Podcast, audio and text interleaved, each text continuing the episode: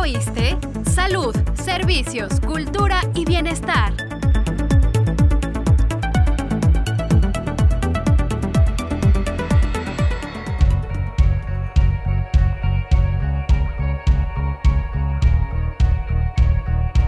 Sean ustedes bienvenidos a su programa. ¿Ya oíste?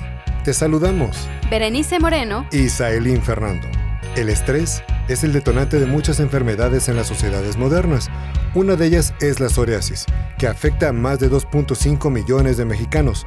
Pero, ¿puede prevenirse o curarse la psoriasis? Para hablar sobre el tema, hoy nos acompaña la doctora Valeria Alcántara. Ella es especialista en dermatología.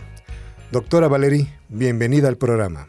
Hola, gracias por la invitación. Doctora, ¿qué es la psoriasis? La psoriasis es una enfermedad hereditaria que afecta tanto a hombres como a mujeres. Tiende a ser una enfermedad crónica en donde existe una activación inmunológica que produce inflamación eh, sistémica y afecta a varios órganos del cuerpo.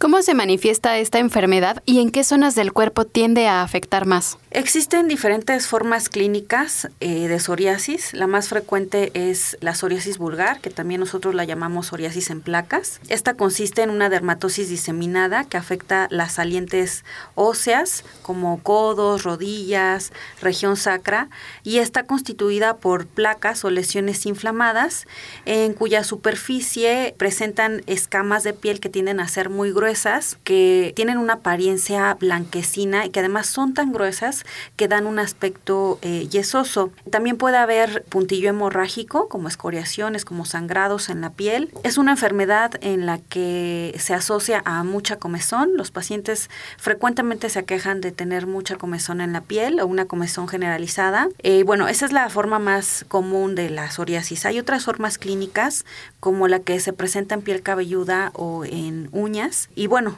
eh, esta, eh, por ejemplo, esta psoriasis de piel cabelluda em, se manifiesta clínicamente como enrojecimientos asociados a caída de pelo, descamación, que muchas veces los pacientes la confunden con caspa y que al final no es caspa, es un cuadro inicial de psoriasis de piel cabelluda.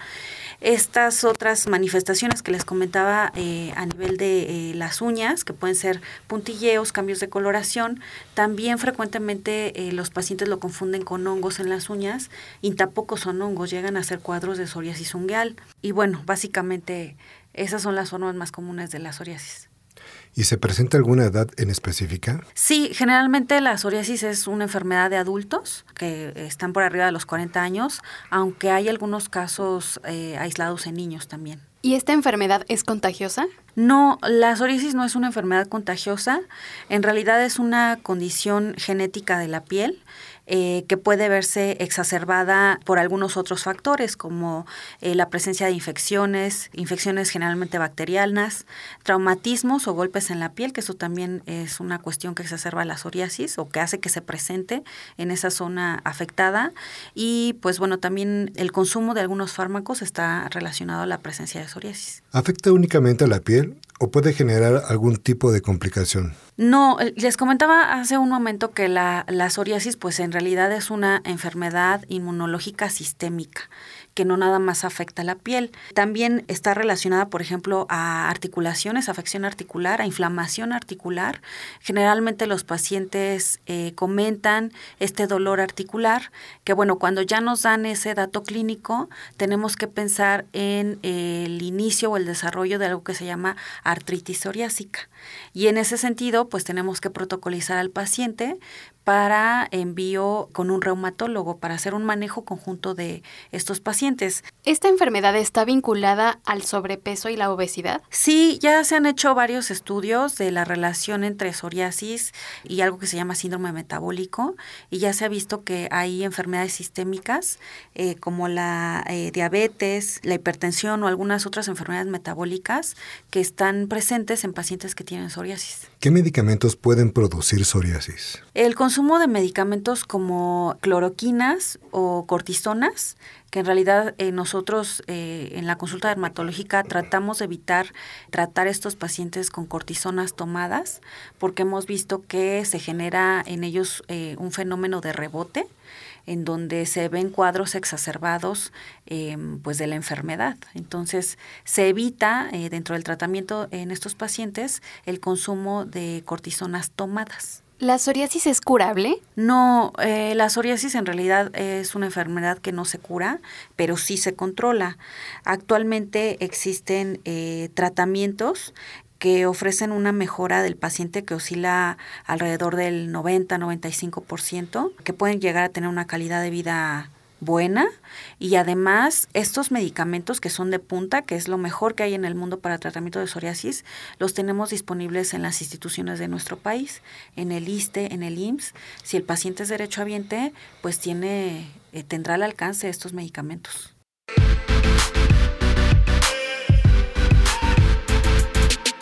¿Ya nos sigues en nuestras redes sociales oficiales? Síguenos en Facebook, Twitter, Instagram y YouTube. Estamos como ISTMX. Participa, interactúa y comenta.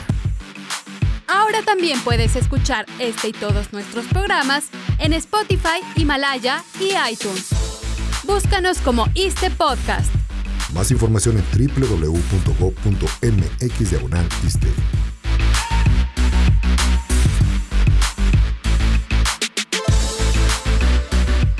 ¿Cómo se hace un buen diagnóstico de la psoriasis? En realidad el diagnóstico de la psoriasis es clínico. Hay que revisar, interrogar bien al paciente. Cuando tiene muy bien desarrollado el cuadro clínico, pues no necesitamos hacer en realidad otros estudios de extensión. Cuando tenemos duda, por ejemplo, hace un momento que hablábamos de estos cuadros de caspa, ¿no? O sea, que el paciente cree que tiene caspa y ha recibido tratamientos de caspa durante muchos años y no responde. Bueno, entonces ahí habría que considerar la toma de una biopsia de piel, que básicamente es tomar un pedacito de piel, mandarlo a estudiar y eh, pues confirmar o descartar el diagnóstico. Cuando los pacientes, por ejemplo, ya están manifestando eh, el dolor articular o que ya tenemos esa sospecha de que tuviera articulación, artritis psoriásica, pues nos podemos ayudar de otros estudios de gabinete como rayos X o algunas pruebas séricas para descartar algunas otras enfermedades articulares y bueno, hacer un, un buen diagnóstico. En estos pacientes también utilizamos mucho los test de calidad de vida porque también es parte de, pues digamos que de la evaluación integral del paciente, en donde estos test de calidad de vida también nos dan la pauta para elegir el tratamiento.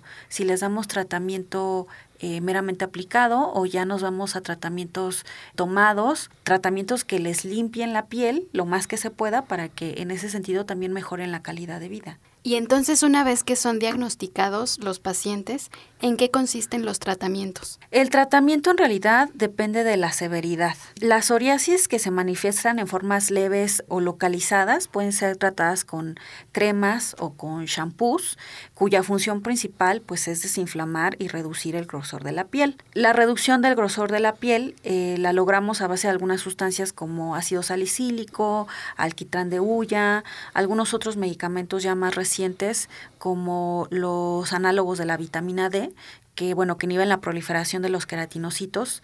Estos medicamentos pueden ser calcipotriol o tacalcitol, que son muy utilizados en dermatología para estos pacientes. También llegamos a utilizar eh, antiinflamatorios tópicos o aplicados, como betametasona o algunas otras cortisonas que regularmente las indicamos en periodos cortos y en periodos de reducción. Las cortisonas nunca eh, las dejamos por periodos largos por los efectos secundarios que pueden llegar a, a causar. Y bueno, ya hablando de las formas generalizadas o graves o aquellas que están asociadas a afección sistémica, como aquellas psoriasis que ya están directamente relacionadas a cuestiones articulares, artritis psoriásica, pues ya consideramos otros tratamientos orales o inyectados dentro y que además, bueno, los dejamos a largo plazo. Eh, por años, meses o años. La función pues de estos eh, medicamentos orales inyectados pues es modular la respuesta inflamatoria que se está generando en la piel por esta enfermedad. Podemos iniciar con tratamientos como metotrexate o ciclosporina. Obviamente se hace un protocolo de estudio previo eh, al paciente para ver si es candidato. Estos medicamentos inyectados que les comentaba también, que en realidad son pues el manejo más actual, más reciente, más avanzado en estos pacientes, que pues son medicamentos a base de biología molecular y que bloquean algunas células inflamatorias que causan la enfermedad. Algunos ejemplos eh, como infliximab, secukinumab, eh, adalimumab, que pues eh, afortunadamente los tenemos en el pues en el mercado mexicano para el tratamiento de estos pacientes. Y también pues como otra opción terapéutica tenemos la fototerapia, que, bueno, esto es una opción de tratamiento en el cual los pacientes son expuestos a radiación ultravioleta dosificada, eh, cuya función también es regular la respuesta inmunológica de la piel y también resulta una opción de tratamiento en ellos. Doctora Valeri, si no recibo un tratamiento para la psoriasis, ¿solo puedo presentar el cuadro de la artritis psoriásica? Sí, hay pacientes que las manifestaciones cutáneas son mínimas, que a veces incluso nosotros ni siquiera nos damos cuenta y que el paciente debuta con un cuadro de eh, artritis psoriásica de forma inicial. No es lo más común, pero sí, regularmente en derma, pues nosotros vemos pacientes pues claramente con lesiones de piel, ¿no? O sea, ya con cuadros ya con la psoriasis en placas o la psoriasis pulgar. Y cuando ya nos dice que tienen dolor articular, bueno, ya es como el, el síntoma, pues, que nos da la luz para pensar en artritis psoriásica.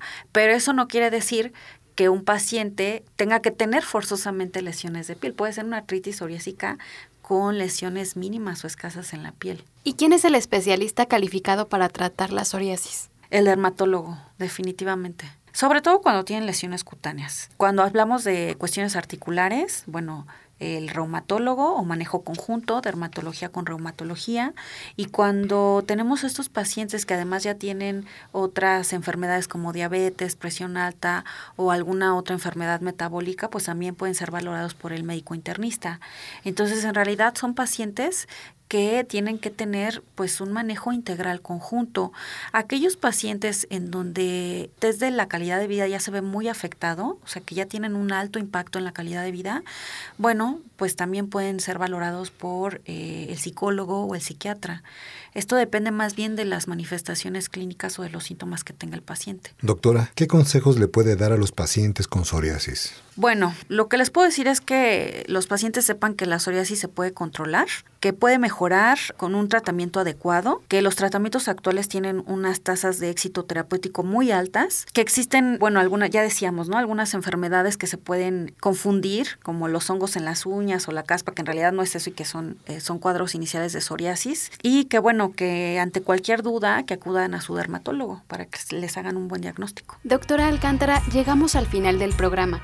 Le agradecemos nuevamente por aclarar nuestras dudas sobre la psoriasis. Muchas gracias. Y gracias a ti por acompañarnos en esta producción de la Unidad de Comunicación Social del ISTE. Nos despedimos, Berenice Moreno y Sailín Fernando. Te esperamos en una nueva emisión.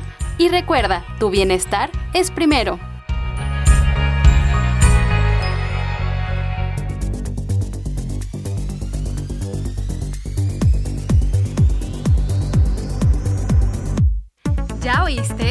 Salud, servicios, cultura y bienestar.